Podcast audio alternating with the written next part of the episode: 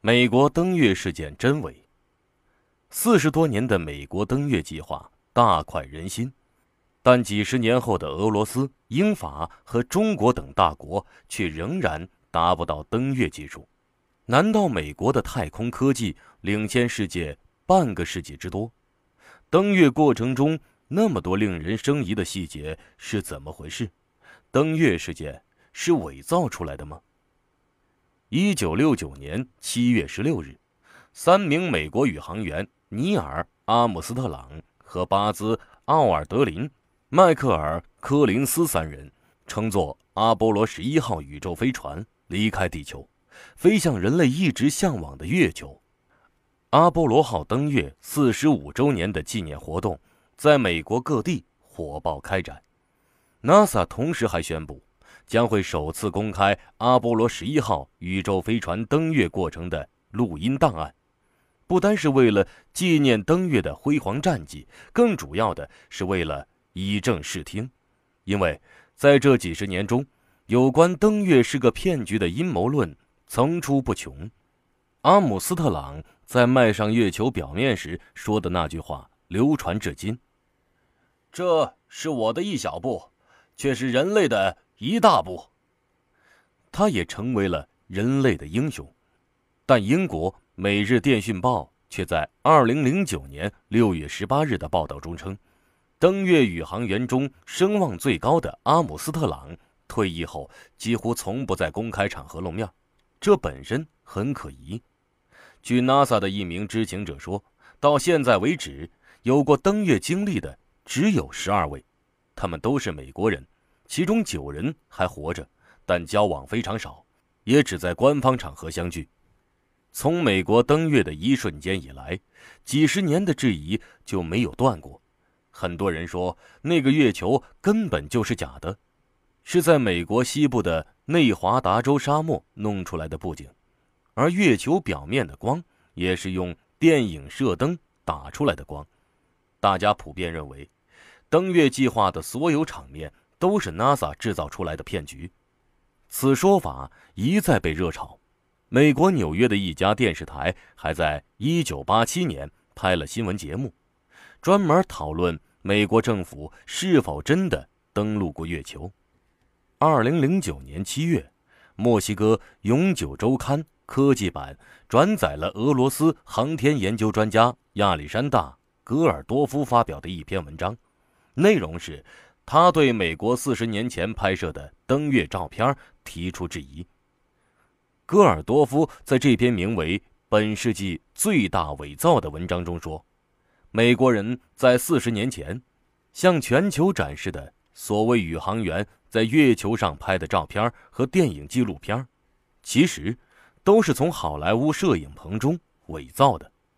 戈尔多夫还在文中说：“我经过。”对所有登月照片进行长期认真的科学分析认证后，做出了这个结论。我对登月照片的真实性提出质疑，主要有这么六大理由：第一，所有的登月照片和纪录片中，竟然没有一张飞行器在月球着陆的内容；第二，所有登月照片和纪录片中，竟没有一处能显示出太空中星星的；第三。在月球上被拍摄的物品影子的方向居然有四个，而太阳光在同一时间照射物品形成的阴影只能是相同的方向。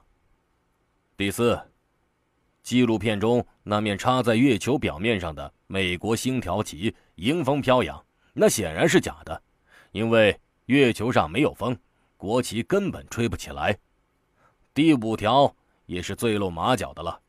从纪录片中看到宇航员在月球表面行走，就像在地面行走一样。可月球的重力要比地球小六倍，所以人在月球上用普通力度走路，应该每步都能跨出五米多。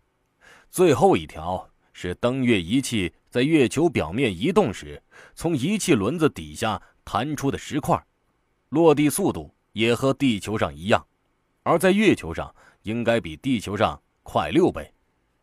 对于俄罗斯人的这些质疑，NASA 正式做了回应。美国宇航局发言人罗斯说：“现在有很多关于我们登月是假的这种言论，其实很简单。当时我们插在月球表面上的美国国旗，并不是绸缎和布匹，而是塑料的。我们早知道月球上没有风，所以才用塑料制成旗子。宇航员把旗子插在月球表面土壤中时，旗杆在颤动，于是带动了旗子，好像有迎风招展的假象。而登月时正是白天。阳光明媚，相机的快门设置时间没有充分曝光，所以看不到星星。但显然，这些内容不全的解释并不能让怀疑者信服。很多提问，NASA 并没有解释得通。而且，最多的质疑是：为什么美国人的六次登月都是在尼克松任期内完成？而且，四十多年过去了，没有一个国家有能力把人送上月球。这么多年来，地球科技日新月异，登月尚如此困难，四十多年前的美国为什么能轻易的做到呢？NASA 对此的解释是：这是阴谋论者最喜欢说的一件事。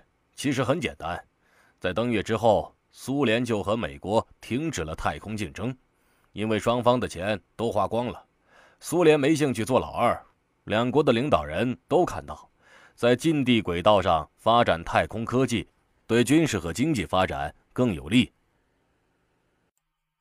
被称为“登月骗局之父”的比尔·凯因斯和英国摄影师大卫·皮尔西，在一九七六年六月联合自费出版了《我们从未曾登陆月球》这本书。比尔·凯因斯可不是普通人，他曾经担任美国登月舱制造商。洛克达公司的设计人员凯因斯说：“我对登月骗局的底细再了解不过。为了增强这本书的可信程度，我还邀请了很多匿名专家协助完成。为了保证他们的安全，这些专家都是匿名的。让人奇怪的是，到现在为止，美国官方也没表示任何回应。第一个登上月球的阿姆斯特朗也从不出面澄清。”是美国人不屑一顾，还是真的说不出实情？但专业人士也表示，登月如果真是伪造的，苏联肯定会发现，因为当时的美苏是死对头，苏联密切监视阿波罗计划的每一个步骤，真有什么不对路，苏联肯定马上拆穿。